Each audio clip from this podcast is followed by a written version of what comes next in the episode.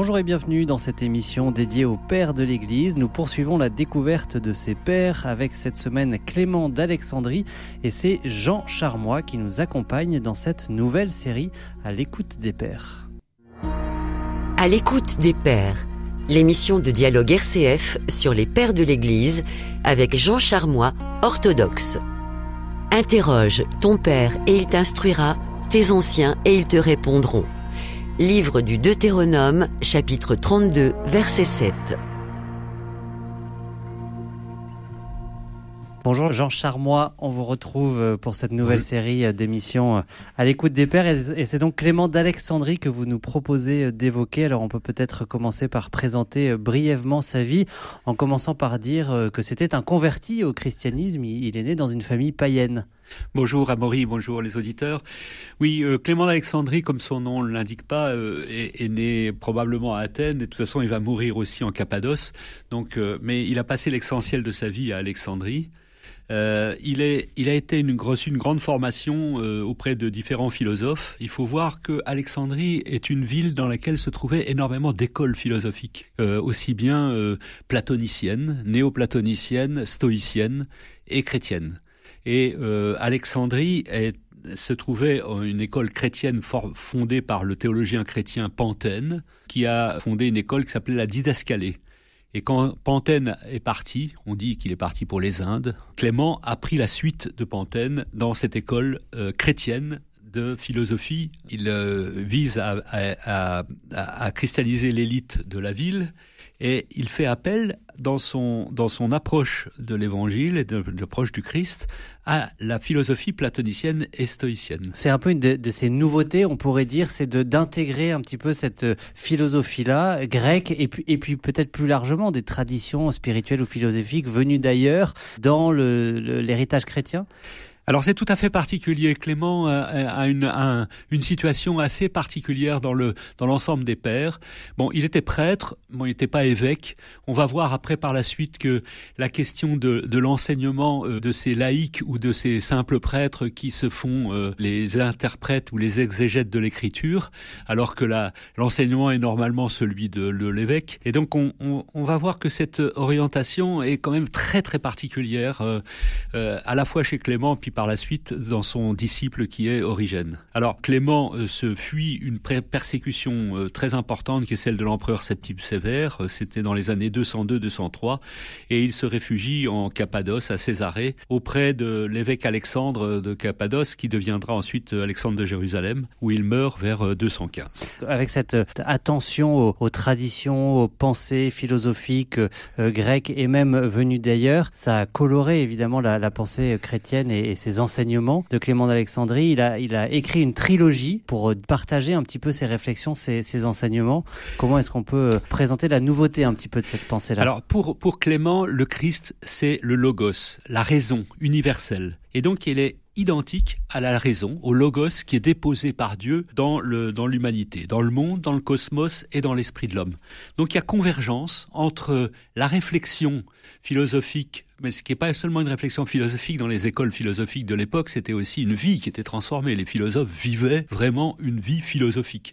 Et donc, euh, entre cette vie philosophique et c'est la vie chrétienne, il y a une convergence possible. Et puisque Clément va même jusqu'à dire que Dieu a donné euh, la philosophie aux Grecs comme un testament qui leur est propre, comme s'il y avait l'Ancien Testament et la philosophie grecque étaient deux courants qui convergeaient vers le Christ. Je vais reprendre un, mot du magistère de, l'Église catholique qui parle aussi de, pierre d'attente, où ça fait penser à, Saint Paul euh, qui, qui, dit vous adorez le Dieu que vous ne connaissez pas. Est-ce que pour euh, Clément, du coup, cette philosophie grecque était comme une pierre d'attente de, de, la révélation dans le Christ Absolument. Il rejoint Saint Paul, qui est le discours à l'agora la, d'Athènes, où dans lequel euh, il dit vous avez un Dieu inconnu, mais moi je viens vous l'annoncer. Ce dialogue que, que Paul engage avec euh, avec la, philosophie et la réflexion de son temps, le meilleur de son temps, on peut dire, eh bien Clément va, va aussi le, faire euh, de, de la même manière. Et les trois principaux, principales œuvres de Clément. La fameuse trilogie. La ouais. fameuse trilogie, c'est, c'est a posteriori qu'on a annoncé cette trilogie. C'est pas sûr que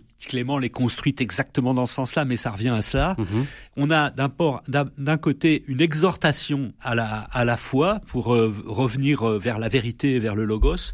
D'autre part, une éducation qui est faite, ce qu'on appelle le pédagogue, qui va être éduqué vers le baptême les fidèles. Et ensuite, le maître, le didascal, le maître qui va expliquer profondément l'enseignement de la foi. Alors à, travers, à travers tout ça, justement, il parle de philosophie, on l'a dit, il parle de foi, vous venez de l'évoquer, de la vie spirituelle, de la prière. Il y a divers thèmes en fait qui sont évoqués à travers Donc, il va parler, il va, il va évoquer tous les, tous les thèmes les uns après, après les autres. Donc euh, d'abord l'exhortation. Clément dit, l'homme est né pour la contemplation du ciel, c'est-à-dire vers la connaissance de Dieu le, la connaissance chez Clément va être un, un, élément très important. Et on va voir que cette connaissance, elle converge avec l'amour. Elle est un peu comme euh, comme la, le, au sens où le quand Adam connaît sa femme, mhm. il y a une rencontre qui est pas seulement une connaissance intellectuelle, la, la gnose pour Clément, parce qu'on parle de gnose, comme Irénée avait parlé de la vraie gnose.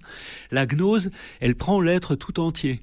Et c'est l'amour qui va être le, le, la clé de la connaissance. Et donc on va rejoindre à travers cette philosophie, ou cette plutôt cette vie philosophique que défend Clément, on va rejoindre finalement le meilleur de l'évangile. Enfin, si je puis dire, c'est le meilleur de l'évangile, parce que l'évangile est, toujours meilleur. Mais on va rejoindre l'évangile et on va on va rester dans des dans des domaines qui vont échapper aussi à une à une mésinterprétation de Clément qui ne serait qu'un philosophe intellectuel. Mmh c'est pas du tout une intellectualité. Hein. Il y a cette dimension de, de l'amour, on l'a dit, avec la, la, gnose, cette rencontre vraiment euh, avec le Christ, et à partir de cette rencontre, une vie spirituelle qui se, qui se vit. Vous parliez de vie philosophique, il parle vraiment aussi de vie spirituelle. Clément dit, mais comment, euh, comment peut-on se détourner de, des mythes et de l'idolâtrie et aller vers la vérité? Eh bien, c'est en réglant par l'Esprit Saint notre monde, et tout particulièrement ce microcosme, l'homme âme et corps, le logos est venu parmi les hommes comme une dualité une, Dieu et homme, cause pour nous de tous les biens. Et il finit par dire, il fallait que ce soit un homme qui apprenne comment un homme peut devenir Dieu.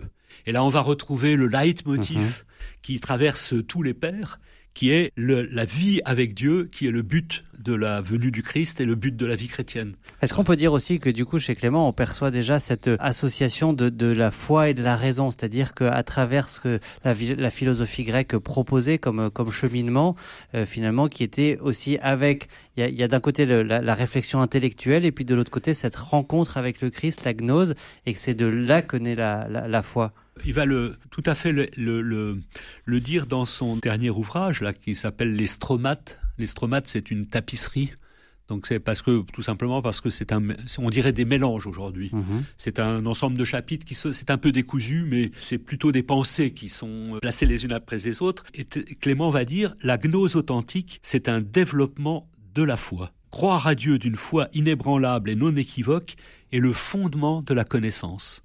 On ne peut pas connaître si on n'a pas la foi. Il a été dit, on donnera à celui qui possède déjà.